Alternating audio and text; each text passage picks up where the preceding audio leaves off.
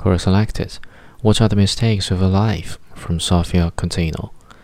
First, not having dignity and self respect when it comes to men.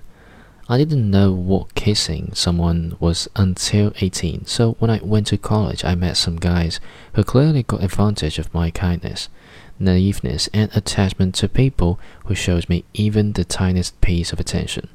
I just couldn't tell that they didn't want to have nothing serious with me, or even if I did realize that, I would be in denial and make up excuses for their crappy behavior. They eventually got rid of me, two of them via text messages, actually. This led me to depression, and my anxiety problems got even nastier.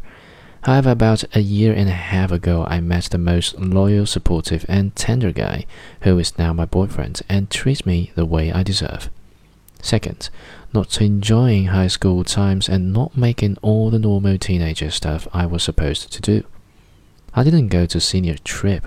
I didn't date, which would me made avoid some mistakes I mentioned in number one.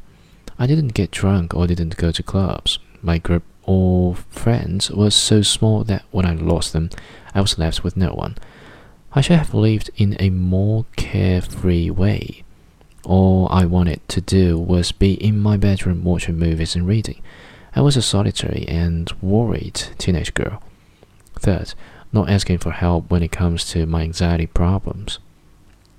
I was 10 when I had my first panic attacks. Since then, anxiety rules my life.